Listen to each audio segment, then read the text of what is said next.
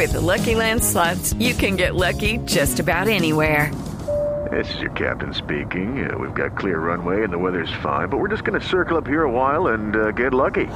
No, no, nothing like that. It's just these cash prizes add up quick. So I suggest you sit back, keep your tray table upright, and start getting lucky. Play for free at LuckyLandSlots.com. Are you feeling lucky? No purchase necessary. Void where prohibited by law. 18 plus terms and conditions apply. See website for details. Son las 8 de la noche. Aquí comienza Mesa Blue con Vanessa de la Torre. Son las 8 en punto, bienvenidos a Mesa Blue. Nuestro invitado de hoy, en un día en el que estamos llenos de interrogantes, es el señor canciller de Colombia, Carlos Olmes Trujillo, bienvenido, canciller. Vanessa, muchas gracias. Encantado de verla. Encantado de tenerlo aquí. Es un diplomático recorrido, un político ambicioso, con una experiencia tremenda. Fue, entre otras, bueno, alcalde de Cali, que me parece que es lo más importante de su hoja de vida, debo decir. ¿Y usted por qué lo dice? en su condición de vallecaucana, me Por imagino. supuesto, pero además fue embajador en Rusia y eso nos va a ayudar es. un montón como para entender lo que está ocurriendo con Venezuela, con Rusia, fue constituyente, eh, ha pasado por los últimos cinco gobiernos, que eso habla bien de su capacidad de adaptarse a las circunstancias, desde Pastrana, Samper, pasando por Uribe, por Santos. Realmente es un hombre que conoce profundamente la política internacional y me da mucho gusto tenerlo, canciller. A mí me da más gusto estar con usted, Vanessa. Me alegra mucho verla y le agradezco inmensamente esta oportunidad. Bueno, ¿qué es lo que está pasando con Venezuela y Rusia? ¿Qué es lo que está pasando?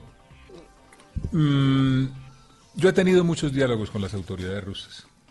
He tenido muchos diálogos con ellos de manera discreta, de manera cordial. Ese es un país con el cual nos interesa tener buenas relaciones, pero es evidente que en el tema de Venezuela estamos en ángulos completamente distintos. Los rusos reconocen la legitimidad del gobierno de Maduro, nosotros no reconocemos la legitimidad del gobierno de Maduro.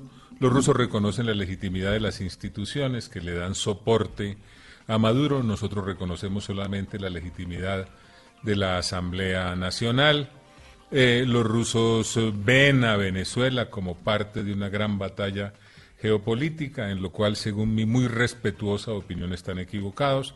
Nosotros vemos a Venezuela como un asunto de naturaleza regional y como un asunto de naturaleza regional que debe ser solucionado conforme a los mecanismos institucionales que hemos construido en la región y que le dan jurídica y políticamente un piso evidente e incontrovertible a lo que estamos haciendo. De manera que las posiciones de la Federación Rusa han sido motivo de comentario por nosotros en distintas ocasiones y hoy se presentó esa nueva oportunidad, lo cual me llevó a reiterar lo que es la posición del gobierno de Colombia con respecto a Venezuela. ¿Se adelantó un poco usted respondiéndole al gobierno ruso? Porque la carta que enviaron esta mañana, que nos amanecimos todos con una carta, pues que queda uno no como un poquito en shock después de leer lo que decía la carta, voy a recordarles un par de apartes. El uso ilegítimo de la fuerza militar contra Venezuela por parte de otros estados que respaldan a la oposición será interpretado por el Consejo de la Federación de la Asamblea Federal de la Federación Rusa, eso es el Congreso, ¿verdad? Sí, el Parlamento, ruso. Solamente como un acto de agresión contra un Estado soberano y una amenaza a la paz y a la seguridad internacional.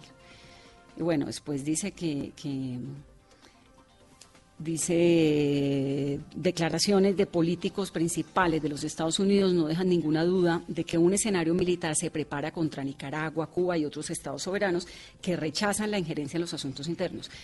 Inmediatamente la Cancillería responde, el gobierno Duque responde, pero luego uno como un poco más con la calma del día se da cuenta de que no necesariamente esa carta refleja el pensamiento del gobierno ruso, ¿o sí?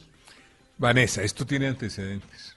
Por eso le señalé que he tenido diálogos con las autoridades rusas en distintas ocasiones. La posición del gobierno ruso es esa. Esa es la posición del gobierno ruso ahora expresada naturalmente por otra institución, por otra entidad, por otro poder de la Federación Rusa. Déjeme decirle, por ejemplo, que hace un tiempo el embajador ruso ante las Naciones Unidas pronunció un discurso en la misma línea, discurso en el cual hizo menciones directas a Colombia. En ese momento lo que hice fue llamar al embajador ruso, expresarle el malestar que esa intervención nos produjo, explicarle lo que es la institucionalidad hemisférica que hemos construido, explicarle las razones por las cuales frente a Venezuela actuamos como actuamos, explicarle qué significa para Colombia. ¿Eso fue hace cuánto? Eso fue hace poco, hace poco, no hace mucho tiempo. Y una conversación igual amable, tranquila, franca, tuve con mi buen amigo, el embajador ruso ante las Naciones Unidas, de manera que esa respuesta hoy no es precipitada, no es que hubiera faltado información, no es que hubiera habido una mala interpretación, sino que corresponde naturalmente a una nueva expresión de lo que es la posición rusa sobre Venezuela que con respecto a la cual tenemos serias diferencias. ¿Qué es cuál? ¿Cuál es la posición rusa de Venezuela? La posición rusa es defender la legitimidad de Maduro. Nosotros no reconocemos la legitimidad de Maduro.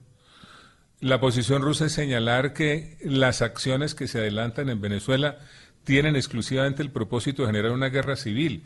La posición de Colombia es señalar que las acciones que adelantamos buscan en desarrollo de los deberes jurídicos y políticos que tenemos, contribuir con otras naciones de la región a crear las condiciones que permitan que el pueblo venezolano pueda vivir nuevamente en democracia y libertad. Los rusos me da la sensación de que tienen la tendencia de mirar el asunto venezolano como parte de un asunto geopolítico. Colombia no lo mira así. ¿Qué es lo de la guerra civil? Eso es lo que plantean los rusos en los comunicados. Ellos señalan en los comunicados, yo no quiero hacer uso de sus frases porque no me corresponde a mí señalarlas, pero es lo que señalan y, en nuestro caso, en el caso colombiano, nosotros lo que queremos es ayudar a que haya otra vez democracia y libertad. Pero lo fundamental es que actuamos en cumplimiento de deberes jurídicos que tenemos. Mm. Eso tiene que tenerlo muy claro la opinión pública nacional e internacional. Y esos deberes jurídicos y políticos nacen de nuestra condición de miembros de la Organización de Estados Americanos y de nuestra condición de firmantes de la Carta Democrática Interamericana. ¿Qué es lo de la guerra civil? No entendí. ¿A qué comunicado se refiere cuando me dice que, Rusia apoya una guerra civil en Venezuela? No, no, no, no, no, no. Usted puede mirar la nota que fue hecha pública hoy y hacen referencia a ese hecho como un objetivo o como una consecuencia de las acciones que se adelantan en la región, lo cual es totalmente equivocado. Nosotros lo que queremos es que haya democracia y libertad. Es decir, ellos dicen, hay un párrafo donde dice, los estados que han congelado los activos de Venezuela por valor de decenas de miles de millones de dólares Supongo que se refieren a Estados Unidos, ¿no? que tiene eh, congelados millones de dólares en activos. Es mejor, que usted traduzca las buscan, buscan empujar a la población a derrocar a las autoridades legítimas. Cuando usted dice, eh, es decir, cuando habla de guerra civil, ¿se refiere a eso, a derrocar? No, hay, unas, hay, otras, hay otras menciones, hay otras menciones en esta declaración del Consejo de la Federación Rusa que naturalmente lo que demuestran es la diferente visión que tenemos sobre el tema de Venezuela.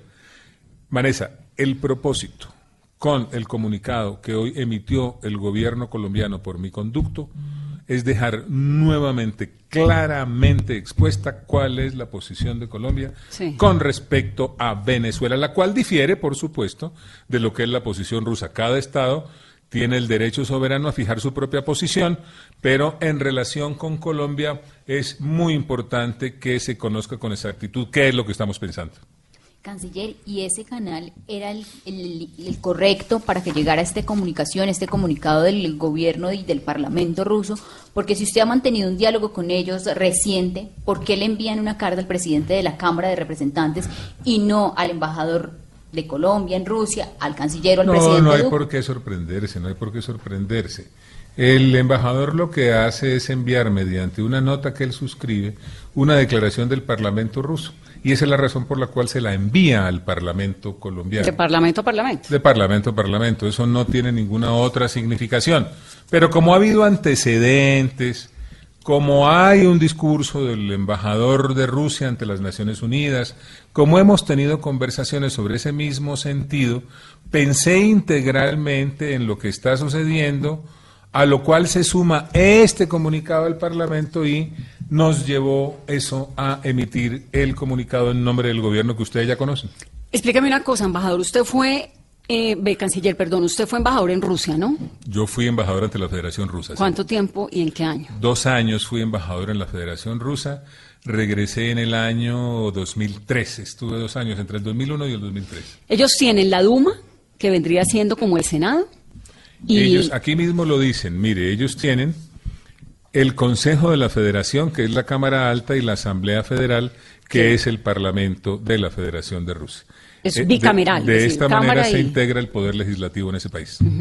Y esta carta que llega, llega de la federación, digamos, de la, no, es de la Duma, No, que no, no, viene esta es siendo... el- simplemente una nota remit- remisoria que firma el señor embajador de la Federación Rusa en Colombia, Sergei Koshkin, remisoria de la declaración del Consejo de la Federación, de la Asamblea Federal de la Federación de Rusia respecto a la situación a la República Por Bolivariana. eso, de- esto es una cámara, no las dos. es una no es la nota- Duma. las ¿o dos. sí? Es una nota remisoria.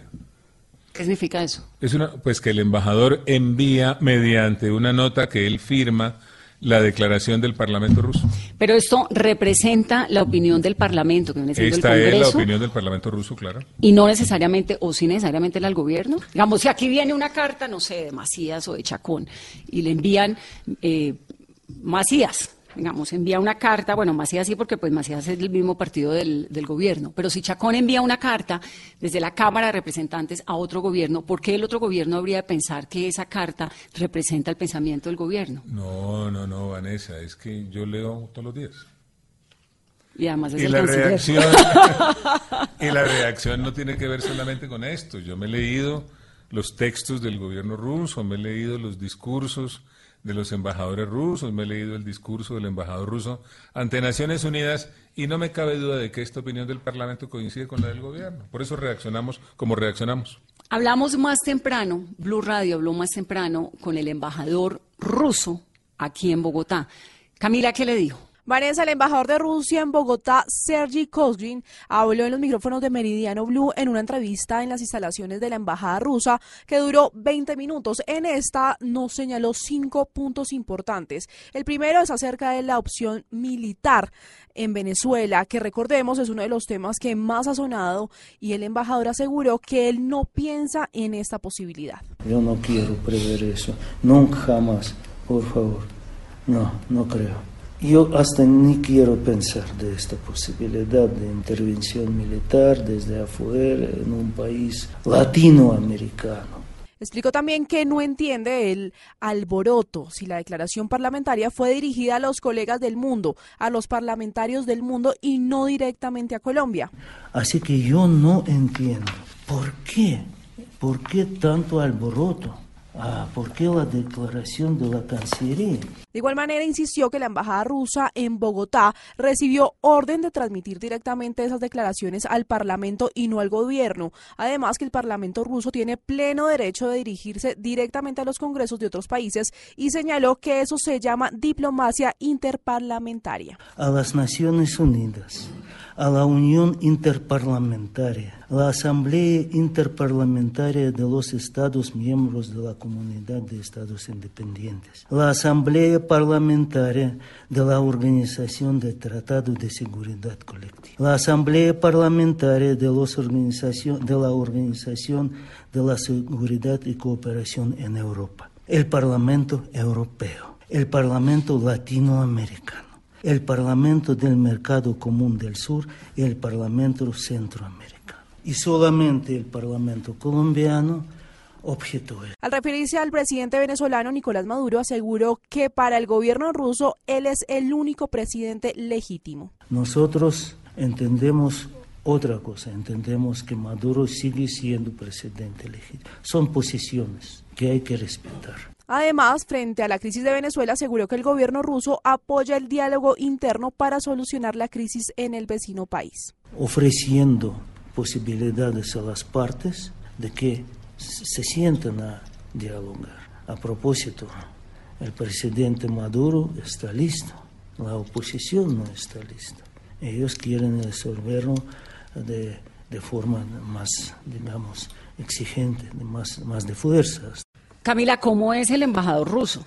Vanessa Sergin Kozgin es el embajador extraordinario y plenipotenciario de la Federación de Rusia en Colombia. Tiene 65 años, habla español e inglés. Empezó la carrera diplomática en 1977. Desde 1998 hasta el 2005 ocupó cargos del jefe de sección, consejero en jefe, vicedirector del Departamento de América Latina del Ministerio de Relaciones Exteriores y desde el 2005 al 2006 fue director interino del mismo departamento. En el 2006 y hasta 2013 fue embajador de Rusia en Uruguay y el representante de Rusia en calidad de observador ante el Comité de Representantes de Asociación Latinoamericana de Integración ALADI. De 2013 a 2016 otra vez fue vicedirector del mismo departamento de la Cancillería y desde 2016 es embajador de la Federación de Rusia en Colombia. Gracias, María Camila. Es María Camila Castro de Blue Radio que pudo hablar más temprano con el embajador eh, ruso aquí en Bogotá. Embajador, usted le está pelando los dientes duros a los rusos y los rusos están diciendo más o menos, no entiendo porque más o menos no, literalmente, ¿qué es este alboroto? No, este no es ningún alboroto. Yo además conozco bien al embajador ruso en Colombia, es mi amigo. Nos conocimos en la época en la que yo fui embajador de Colombia en Rusia. Sé que es un gran diplomático y él comprende perfectamente porque esto no busca alterar la relación, por el contrario, a nosotros nos interesa una relación bilateral muy sólida. Todo esto surge de la diferencia de criterios que tenemos con respecto a la situación en Venezuela. Y naturalmente cuando hay diferencia de criterios con respecto a una situación en particular, estas, eh, estas coyunturas se presentan. Y como se presentan es bueno aclararlas. Naturalmente, esta última declaración de... Eh, el la Cámara Alta y del Parlamento ruso no habla expresamente de Colombia, pero se refiere a Colombia. O sea, todos los países más Pero por supuesto que se refiere a Colombia, como se han referido a Colombia en otras ocasiones defendiendo exactamente la misma posición. Es que ha habido en esa materia intervenciones públicas que tocan directamente el caso colombiano dentro del mismo contexto de política. Tenga usted la seguridad de que esto no fue una reacción improvisada, que no es ningún alboroto, es simplemente la expresión de la diferencia de criterio que tienen dos naciones sobre una situación específica y un diplomático maduro como mi gran amigo el embajador Koshkin no tiene no tiene ninguna razón para sorprenderse por esto, sobre todo cuando hemos tenido la oportunidad de dialogar íntimamente sobre estas materias. Pero es que aquí estamos hablando de cosas serias.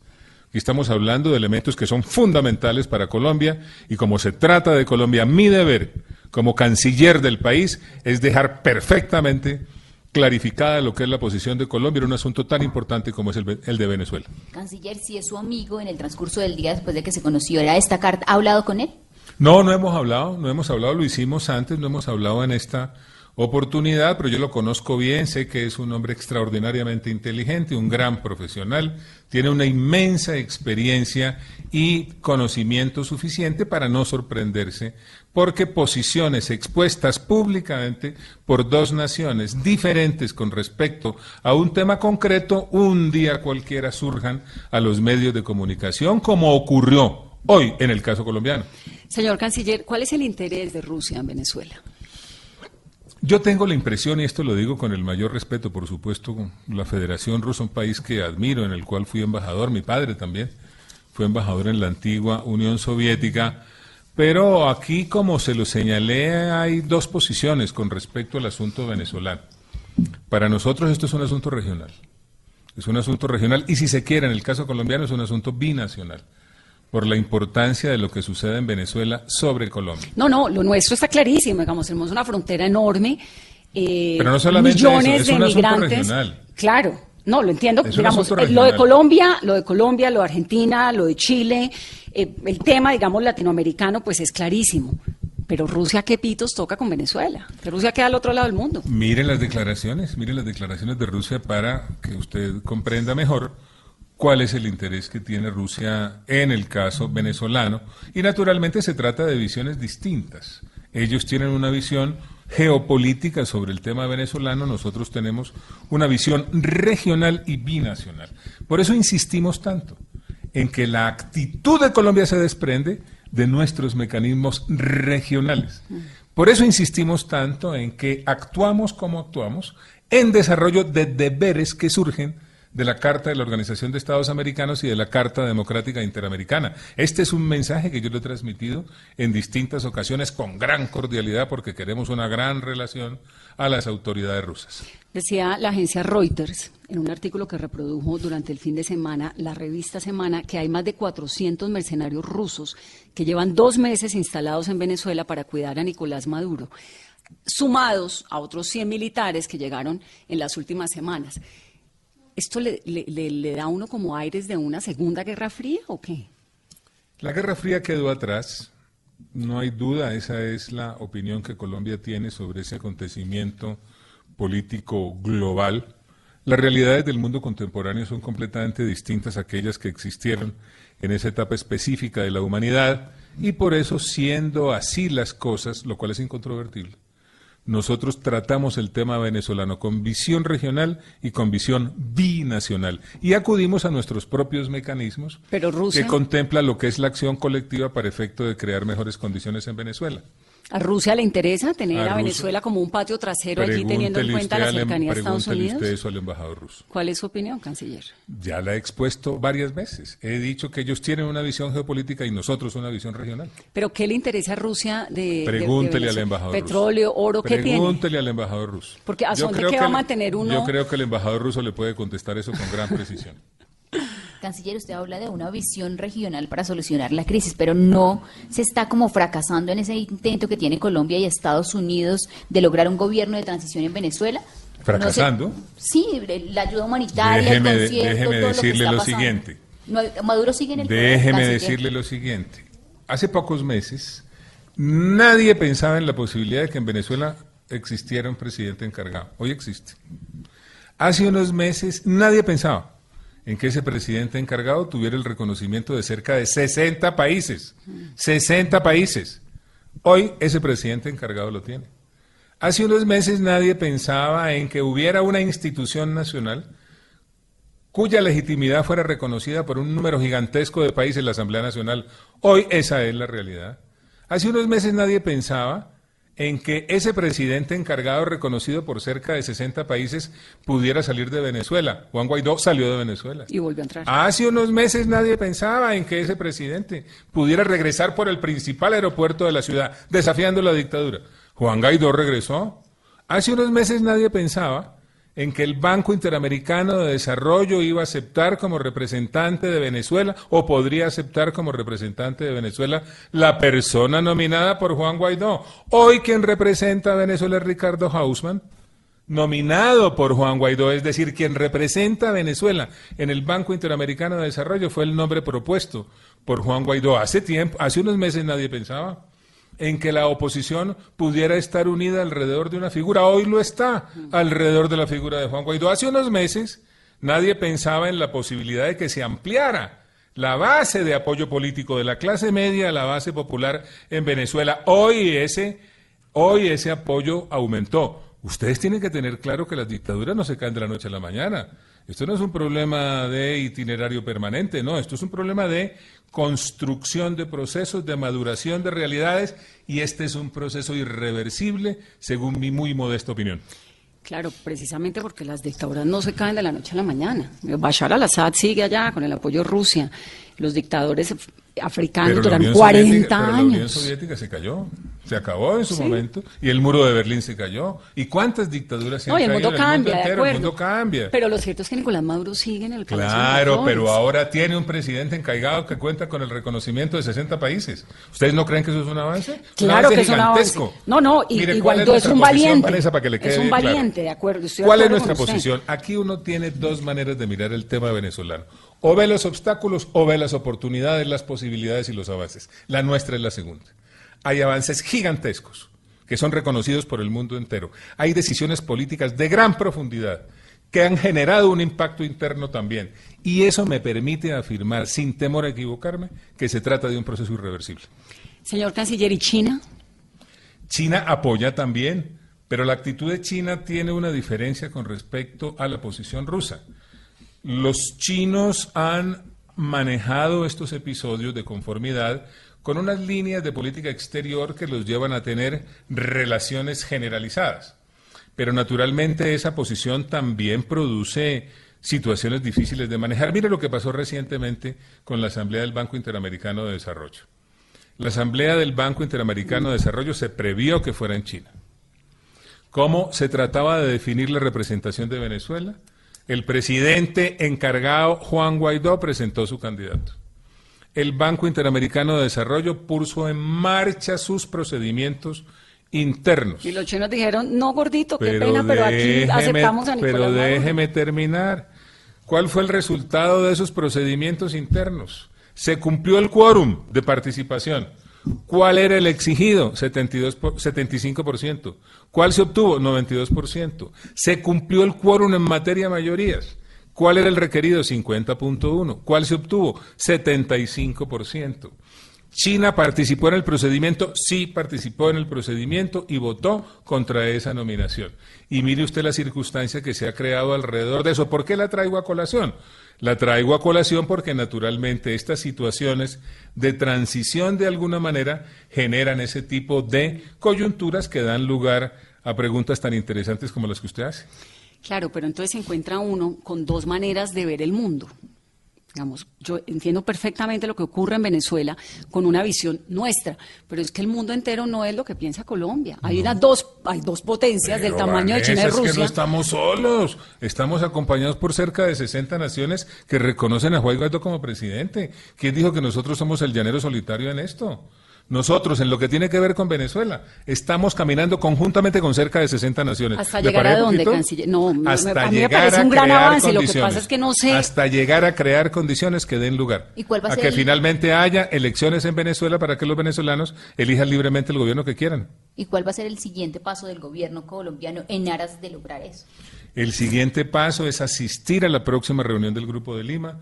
El siguiente paso es poner en marcha decisiones políticas que se tomaron en la última reunión del Grupo de Lima en Bogotá. El siguiente paso es continuar aplicando las sanciones. El siguiente paso es hacer eh, visitas al Consejo de, de Derechos Humanos de Naciones Unidas como miembros del Grupo de Lima. El siguiente paso es ir a la Corte Penal Internacional conjuntamente con otros países miembros del Grupo de Lima. El siguiente paso es convocar la reunión extraordinaria para empezar a pensar en la reconstrucción de Venezuela y vendrán más pasos. Todos esos pasos ya están diseñados y se van a dar. ¿Alguien de la Cancillería colombiana habla con, con el gobierno de Nicolás Maduro? No. ¿Ese diálogo está roto? Sí, no, no, no hay diálogo, diálogo político con ellos no ha habido desde hace mucho tiempo. No, no, pero digo en términos de negociación, de pronto No, para, no, nada, para nada. precipitar una No, salida del régimen. No, no, no, no, no. La verdad es que nosotros tomamos la decisión de evitar el diálogo político. Entendimos perfectamente que tantas propuestas como las que se hicieron buscaban simplemente debilitar una acción política. Guardamos silencio en esa materia, nos hicieron muchas críticas, pero el tiempo ha demostrado que teníamos la razón. ¿Usted está tranquilo, canciller, con ese Absolutamente tema? tranquilo y sobre todo muy decidido. Mire, en ¿Decidido a cosas de gobierno, muy decidido a continuar caminando en la misma línea definida por el presidente Duque, que está señalada en la Carta de la Organización de Estados Americanos, que está señalada en la Carta Democrática Interamericana, que es el resultado del compromiso de Santiago, de la cláusula de Quebec, de la Carta de Managua, es decir, a seguir cumpliendo con el deber que tenemos de actuar colectivamente en defensa de la democracia cuando ésta sea materia de ruptura en algún en cualquier país de la región. En comparación, digamos, con, con la última vez que hablamos, usted y yo fue en febrero, el 13 de febrero, en Washington. Ha pasado marzo, abril, dos meses. Eh, ¿Está más optimista Pero con lo que está claro que, ocurriendo en estoy Venezuela? mucho más optimista. Es que cuando usted y yo hablamos, el Banco Interamericano de Desarrollo no ha tomado la decisión que tomó. ¿Es que a usted le parece poquito eso, Vanessa? Ni los rusos habían mandado la carta que mandaron. Claro, ya habían dicho eso antes. Es que esto no es de ahora. Mire la fecha. La fecha es del 27 de febrero. Este, esto lo hicieron cuatro días después del 23 de febrero. Lo que Ah, pero usted está hablándome del discurso, ¿no? Yo le estoy hablando no, la, no, carta, no, la no, carta no, de hoy, no, del no 28 de se marzo. preocupe, mire, le muestro la fecha. La carta remisoria es de hoy. La fecha de la declaración es el 27 de febrero. Cuatro días después del 23 de febrero, cuando se intentó ingresar la ayuda humanitaria a Venezuela por parte de Juan Guaidó y su equipo. ¿Eso fue acertado? Por supuesto que fue acertado, porque es que el hermano pueblo de Venezuela necesita la ayuda humanitaria. Pero fíjese que finalmente entra por cuenta de la Cruz Roja. Vamos a ver qué pasa. Mire, lo importante es que entre, pero lo que se hizo aquel día fue acertado. ¿Qué pasó aquel día? Había, digamos que, ¿cómo utilizo una expresión apropiada? Había tres actores o tres partes, como ustedes lo quieran llamar. La primera, los países que se comprometieron a dar la ayuda lo hicieron. Estados Unidos lo hizo, Chile lo hizo, otros países lo hicieron. Segundo, Colombia. ¿Cuál era el compromiso de Colombia? Acopiar la ayuda, preservarla y mantenerla segura. Ese compromiso se cumplió. Lo tercero, Juan Guaidó y el equipo que trabajó con él quiso ingresar la ayuda humanitaria, no se pudo. ¿Por qué no se pudo? Pues por la violencia del régimen del Pues ilegítimo porque además es Maduro, una por eso, porque es una dictadura. Pero, pero fíjese, a propósito, ahora que... Pero me- déjeme antes- terminar Sí, esto le- diciéndole, sí. sí fue bueno hacer lo que se hizo. Era importante hacer lo que se hizo porque es que se actuó con sentido humanitario o es que no se necesita ayuda humanitaria en Venezuela. Claro, pero como consecuencia, entre otras, de ese episodio, hay un montón de militares venezolanos que se vinieron para Bogotá, para Colombia, y están en Cúcuta ahí sentados y no saben qué hacer. El alcalde de Cúcuta se está quejando, está diciendo, como consecuencia de eso, cerraron todos los pasos fronterizos y la gente en. Cúcuta está sin comida, en ¿Y albergues, entonces sin la hacemos, posibilidad de ir y venir a Entonces, ¿qué los... hacemos? ¿Nos quedamos quietos? No sé. Entonces, ¿qué hacemos? ¿Nos quedamos quietos? ¿Dejamos que siga deteriorándose la situación en Venezuela sin crear un camino futuro mediante medidas políticas y diplomáticas? Por supuesto que esto es difícil. Esto nunca es fácil. Las dictaduras no se caen de un día para otro, pero mire usted todos los avances que se han tenido. Y a nosotros nos interesa que ese cambio se produzca porque para Colombia sería muy bueno que se restablezca el comercio, que haya inversión, que se relacion- que se normalezca- normalicen las relaciones, que podamos hablar de los temas de desarrollo que nos interesan. Y nos interesa mucho que se creen condiciones en Venezuela para que los hermanos venezolanos que hoy están en Colombia se sientan estimulados a regresar a su país, a un país libre y democrático. En eso es que estamos trabajando. ¿Qué le dice usted, señor canciller, a todos esos colombianos que están en Cúcuta, que se están quejando de que la frontera está cerrada, a los militares venezolanos que están en albergues, digamos, Estamos, esa haciendo, gente que estamos dice? haciendo todo el esfuerzo posible y estamos actuando con solidaridad, con sentido humanitario y con sentido de gratitud histórica. No podemos olvidar que en el pasado el flujo de migrantes era en dirección contraria. No podemos olvidar que años atrás eran nuestros compatriotas los que se iban a Venezuela en búsqueda de mejores condiciones de vida. Y las realidades migratorias son muy difíciles en un principio, en el mediano plazo son una fuente de oportunidades y en el largo plazo son una fuente de enriquecimiento de la relación bilateral. Hemos atravesado momentos difíciles, seguramente atravesaremos más momentos difíciles, pero vamos en la dirección correcta porque el objetivo final de lo que se está haciendo, esa es la política del presidente Duque, es conseguir que las condiciones cambien y que como consecuencia del cambio de las condiciones re- renazca esa maravillosa relación que alguna vez tuvimos con Venezuela. Canciller, en el marco de todas estas decisiones políticas, ¿se tiene prevista de pronto alguna visita, una nueva visita del presidente Juan Guaidó a Colombia o a Cúcuta? No, no lo tengo, no está previsto, pero no lo descarto. Vamos a hacer una pausa en esta conversación. Estamos hablando con el canciller Carlos Olmes Trujillo. Esto es Mesa Blue. Numeral Vanessa, pregúntele al canciller, Carolina. Preguntas para que nuestro canciller nos conteste algunas. Muchas preguntas. Vanessa dice, ¿cómo lograron que en solo ocho meses no vean igual a Venezuela en el mundo? También pregunta Majo Monsalve, que hasta cuándo vamos a seguir nadando en coca y hasta cuándo tenemos que seguir recibiendo venezolanos que ya van a colapsar y para cuándo la intervención militar a Venezuela. Joseph David, ¿por qué salimos regañados por Trump y por Putin? ¿Dónde quedó el centro democrático? Perdón, el cerco diplomático. Bueno, en fin, hay muchas preguntas. Mandan saludos desde el Valle del Cauca. Señor canciller, vamos a hacer una pausa, volvemos en breve.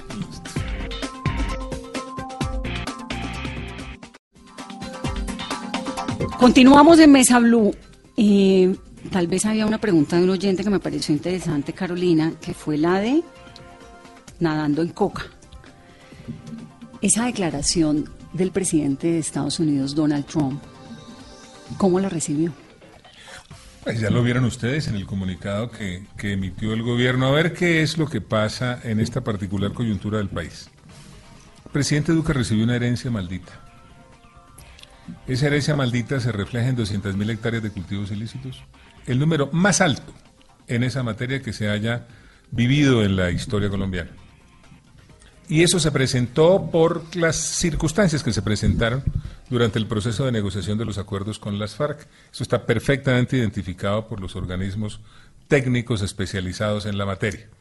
De manera que uno de los grandes desafíos que empezó a enfrentar el presidente Duque cuando se posesionó es bajar el número de hectáreas de cultivos ilícitos, aumentar las incautaciones, aumentar la lucha contra el desvío de precursores químicos, aumentar la lucha contra el lavado de activos, aumentar la lucha contra todos los eh, elementos de la cadena criminal. Por supuesto que eso no se logra tampoco de la noche a la mañana. y se ha tenido un avance sustancial en esa materia. Por esa razón, lo que se hizo a raíz de la mención del presidente Trump fue mostrar las cifras, cómo se ha ido avanzando en reeducación, en erradicación positivamente, cómo se ha avanzado en incautaciones, cómo van las extradiciones, cómo va la lucha contra el lavado de activos y la verdad es que todos son elementos positivos. Lo que estamos señalando frente a esa declaración, y se lo estamos diciendo al mundo entero, es que hay que revitalizar, óiganme bien, revitalizar el principio de responsabilidad compartida y el enfoque integral y equilibrado en la lucha contra el problema mundial de la droga. Tuvimos un asunto de política interna que resultó equivocado, nos llevó a 200 mil hectáreas de cultivos ilícitos y hay una gran debilidad internacional con respecto a lo que es la responsabilidad compartida y el enfoque integral equilibrado. ¿Qué queremos como gobierno? Esas son las instrucciones del presidente Duque. Revitalizar el concepto de responsabilidad compartida y también el enfoque integral y equilibrado. Y alguien de la administración Duque le ha dicho a la administración Trump, no sé si usted o, a través del embajador o de alguien, que hay un asunto de responsabilidad compartida. Digamos, para, lo- para los oyentes les explico rápidamente la frase, les recuerdo la frase de Donald Trump. Hay más drogas saliendo de Colombia ahora mismo que antes de que eh, Iván Duque fuera presidente. Esto pues en un contexto diciendo que Duque era muy buena persona, etcétera, pero esa fue la gran frase que generó tanta incomodidad aquí. Y lo de la eh, responsabilidad compartida porque Colombia sí es el principal productor de cocaína en el mundo, pero cocaína para que consuma quién? No, pero claro, que la responsabilidad compartida es que este es un problema mundial. Y el enfoque integral y equilibrado lo que quiere decir es que para avanzar con éxito en esta lucha, se necesita que cada país haga bien la tarea donde le corresponde.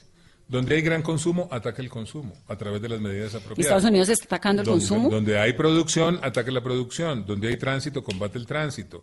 Donde hay desvío de precursores químicos, combate el desvío de precursores químicos.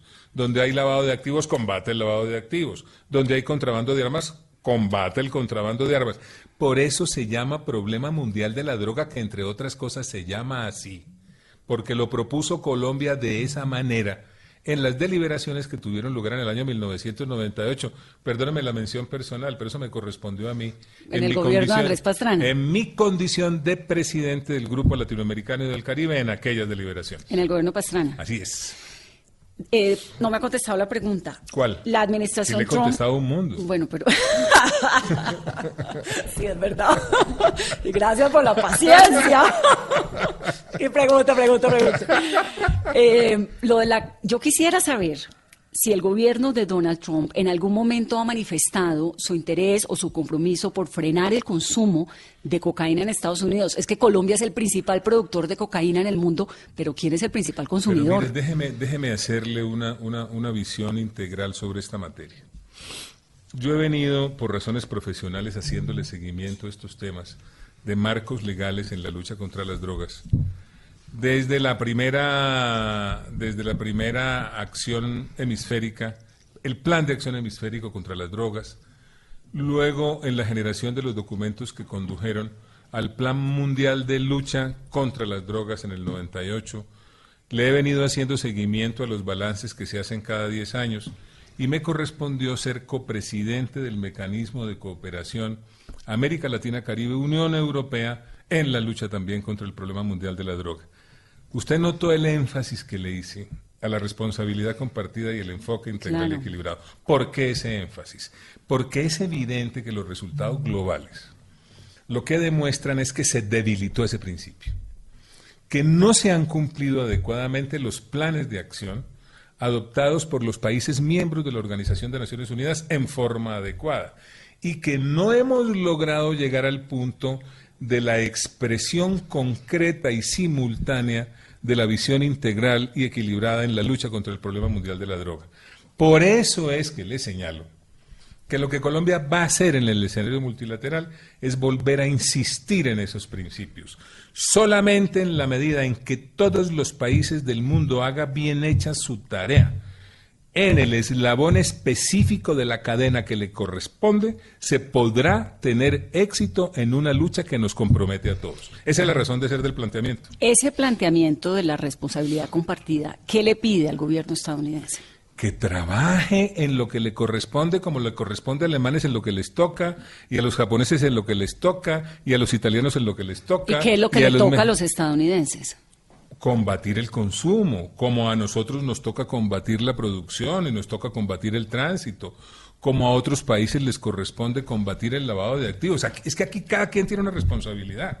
Y solamente si todos los países del mundo cumplen adecuadamente con su responsabilidad, podrá ser posible dar los pasos adecuados que además está esperando la humanidad entera. Canciller, ¿ya hay una nueva fecha para la visita del presidente Donald Trump a Colombia? No, no, no hay, no, no hay previsto nada todavía. ¿Este año puede ser? No, no, no, no, no, no, no hemos hablado de eso, no hay una fecha prevista. Canciller, el glifosato. ¿Vuelve? ¿Usted cuál es su posición sobre el glifosato? Yo, yo creo que sí debe volver la aspersión aérea, esa es mi posición. Naturalmente hay unas decisiones de la Corte Constitucional, hay unos protocolos, eso tenemos que respetarlo, pero mire lo que está pasando, es que ahí están los hechos, ahí están las realidades, ahí están las evidencias. Pero usted me dice, me habla por responsabilidad, ¿cierto? Y el glifosato, por ejemplo, en Estados Unidos usted sabe que un jardinero de apellido Johnson tuvo Monsanto, que es el principal productor de glifosato en el mundo, le tuvo que pagar de, de Rundown, le tuvo que pagar 289 millones de dólares. Ese es un debate por consecuencia. Parece que Hay 2.800 demandas en Estados Unidos pero ¿en por qué el otros uso. cultivos se utiliza ese mismo producto? No, pues en cultivos de, de- en jardinería. ¿Y por qué, en la en casa. uno- por qué en unos casos no hace daño y en otros Porque sí? en uno un- es muy distinto que a usted le rieguen así con una con un, un chorro de agua a que le tiren un helicóptero, un avión lleno de glifosato cuántos encima. cultivos industriales se utilizan? Mire, esto es un problema de evidencias científicas. Esto no es un problema de gustos personales. Esto no es un problema de ideas sueltas ni de ideas epidérmicas. Esto es un asunto de evidencia científica para efecto de determinar exactamente en qué punto estamos. Pero desde el punto de vista de la aspersión aérea con la sustancia adecuada es absolutamente fundamental. ¿O es que nos vamos a seguir inundando en eso? Por Dios, tenemos 200.000 hectáreas de cultivos ilícitos, una monstruosidad. ¿Eso qué representa en inseguridad en el país? ¿Eso qué representa en incremento del crimen? ¿Eso qué representa en materia de pérdida de credibilidad en las instituciones? Es que eso es lo fundamental. El debate aquí no es sobre el glifosato. El debate es sobre el daño que a la sociedad le hacen las drogas ilícitas y sobre la urgencia de combatirlas de una manera eficaz. Canciller, usted hablaba ahorita de esa frase de herencia maldita. ¿Por qué ver con el espejo retrovisor lo que está pasando en materia ¿Cuál de espejo cultivo? retrovisor? ¿Hay 200.000 hectáreas o no las hay? Sí las hay. Por eso, entonces no es ningún espejo retrovisor, es la realidad, son los hechos. Bueno, espejo retrovisor. Son usted los ha trabajado. hechos. Sí, no, la verdad hay 200 mil hectáreas de, de, de coca en Colombia. Yo sí le confieso que me atormenta un montón y dice uno, No, bueno, ¿cómo tremendo, hacemos? Pero lo de glifosato, la Organización Mundial de la Salud dice que es Evidencia cancerígeno. científica, eso es, ese es el fondo del tema. Y le repito, el debate aquí de fondo para la sociedad colombiana no es el glifosato. El debate de fondo para la sociedad colombiana es cómo avanzamos de manera eficaz en la lucha contra un problema que tanto daño le hace a la sociedad colombiana. Canciller, ¿qué tan presente está el ELN en Venezuela? Siguen en Venezuela, esas son todas las informaciones que tenemos, hacen daño desde Venezuela y es una de las razones por las cuales nosotros actuamos frente a Venezuela como lo hacemos. Es que aquí estamos actuando en defensa del interés nacional. Un régimen que le abrió la puerta al terrorismo colombiano para que desde allá actuaran contra Colombia. Un régimen que acabó con un comercio bilateral provechoso para los dos países. Un régimen que se robó, se robó inversiones legítimas de empresarios colombianos como si nada, como, como si nada sucediera. ¿El, el atentado de la Escuela General Santander se hizo desde Venezuela? ¿Se planeó en Venezuela? Yo no sé si se planeó o no en Venezuela. El hecho concreto es que la autoría de ese resultado fue reconocida colectivamente por el ELN, de manera que en materia de responsabilidad, duda, no hay ninguna duda. ¿Y qué va a pasar, Carolina? Acabamos de entrevistar hace 15 días a Pablo Beltrán en Cuba y nos decía, estoy aquí sentado esperando a ver si va a arrancar otra vez una mesa de diálogo, digamos, y Tan Cuba, fácil, el gobierno cubano ahí en la mitad Pero como tan de... fácil, ¿no? ¿Qué- va- cuál es- cuál esperando es? qué? ¿Qué es lo que están esperando? Y es que no tienen claro las condiciones que puso el presidente Duque para poder pensar en eso desde un principio. Es que no tienen claro que las condiciones desde un principio era liberar a todos los secuestrados. ¿Cómo así que pensando en qué? Pero es que no con- tienen claro. ¿Con el ELN está rota la posibilidad de volverse a sentar? En las condiciones actuales, pero por supuesto. En las condiciones de hoy, por supuesto. Es que mire, esto de las condiciones que ha puesto el presidente Duque no son un juego.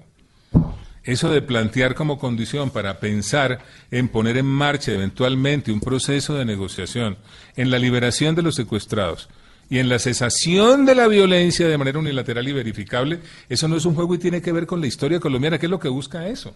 Lo que busca eso es la posibilidad de poner en marcha unas conversaciones sin que ellas se vean permanentemente afectadas por la violencia que dieron al traste tantos empeños en búsqueda de la paz en el pasado. Esa es la razón de ser de esa condición específica. Pero entonces, ¿qué va a pasar, canciller? Tres meses y ellos siguen en Cuba, los tiene el gobierno No, pues cubano. están como de vacaciones. Sí, ¿qué va a pasar? Porque ni sentados en una mesa ni con un Pues proyecto me de parece nada. muy bien que ustedes hagan la pregunta con cierta urgencia y con cierto afán. Díganle lo mismo, por favor, al embajador de Cuba, a quien le repetimos permanentemente, de la manera más respetuosa, que pongan esos criminales confesos en manos de las autoridades colombianas. Si al gobierno colombiano no le gustaba los protocolos o los compromisos o lo que fuera que, que recibieron durante, eh, luego del- de que terminó el gobierno anterior con el ELN, ¿por qué no los cambiaron? No, es que, es que la visión no es esa, Vanessa. Aquí lo que sucede es que el presidente Duque recibió unas conversaciones adelantadas por el gobierno anterior, no por el gobierno Duque, en determinadas circunstancias. Y le anunció al país cuando se posesionó que iba a hacer un análisis de lo que estaba recibiendo. Después de hecho el estudio de lo que estaba recibiendo, le dijo al país y a la comunidad internacional, he encontrado que durante las conversaciones sostenidas por el gobierno anterior con el ELN, se produjeron 400 atentados terroristas y se mataron y mataron más de 100 colombianos. En esas condiciones, solo pensaría en poner en marcha un proceso sí y solo sí liberan los secuestrados y cesan la violencia de manera unilateral y verificable. Esas fueron las condiciones. Nunca se iniciaron las conversaciones, nunca hubo mesa, nunca hubo ningún Por eso, ¿y por qué acuerdo. no la levantaron antes? Pero cuál mesa, pero cuál, pero qué Los mesa iba a le- señores estaban allá pero sentados, qué mesa iba a supuestamente leva- había- qué mesa iba a levantar el gobierno si es que el gobierno no montó ninguna mesa. Pero había unos negociadores legitimados por el Estado colombiano ¿Y qué, hizo el, en y qué hizo el presidente Duque? Plantear unas condiciones que de cumplirse harían posible el adelantamiento de esas conversaciones. Eso fue lo que hizo. Bueno, canciller, se nos está acabando el tiempo, no puedo Lástima, reiterarle lástima con lo felices que estamos. ¿Hay todavía sobre la mesa la posibilidad de una intervención militar en Venezuela? Nosotros descartamos eso. Nuestra posición lo he repetido mil veces. Gracias, pero yo en todos los escenarios. La acción colombiana es una acción política y diplomática. Y mire qué eficaz ha sido. Mire cómo hemos avanzado. Para crear condiciones que le permitan a los venezolanos volver a vivir en democracia y libertad. Esa es la posición colombiana. Bueno, usted ya fue alcalde, usted ya fue constituyente, usted ya No fue... me vaya a meter en problemas. Y es de las preguntas que No más le me vaya a noche. No, meter pero es que todo el mundo le está preguntando. Yo no, No soy la me vaya a meter ahora en problemas que Yo me toca quedarme saco, callado. yo cumplo con preguntar lo que le están preguntando mis oyentes. ¿Ya se imagina la ¿Sí o pregunta no? o por Me la, qué? ima- pero me la imaginé. ¿Cuál es la pregunta, canciller? Ni la repito. Pero sí, ¿no? ¿O qué? No, cuidado, cuidado, que ya no puedo. No, no, no, yo me comprometí con el presidente Duque a acompañarlo todo este tiempo y naturalmente eso me obliga a no tocar esos temas. ¿Qué más quisiera hacer en la vida?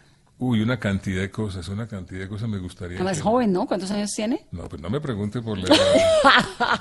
No, pero sí, gracias a Dios. Gracias a Dios tengo juventud, tengo salud, tengo ganas, tengo ilusiones, sobre todo muchas ilusiones relacionadas con el futuro del país. ¿Cómo hace uno para moverse entre unos gobiernos tan disímiles? Usted trabajó con Pastrana, trabajó con Samper. Bueno, fue el hombre de la paz de Samper, ¿no? Los principios, Vanessa, es que yo, yo soy Duque, institucionalista. Santos.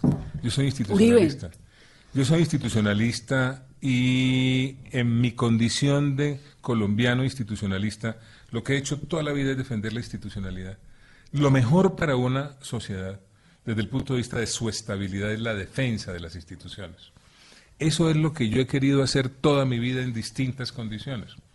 He sido muy fuerte en el debate de las ideas, muy respetuoso en el tratamiento con las personas, creo en la posibilidad de hacer las cosas, estoy seguro de que sí se puede, estoy seguro de que en este país se puede crecer a tasas altas de manera sostenible, estoy seguro de que se pueden generar espacios de opinión que nos unan, estoy seguro de que ahora de que el presidente Duque plantea a raíz de las objeciones un gran consenso institucional, eso es posible.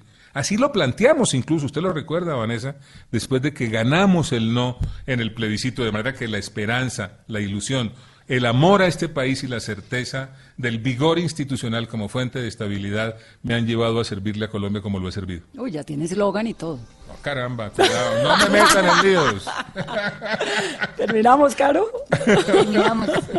Un abrazo grandote, no se imagina cómo me alegra verlas. Señor Canciller, le agradezco mucho esta conversación con Mesa Blue, pero sobre Y, todo se lo y cuando tenga más oyentes. preguntitas me avisa.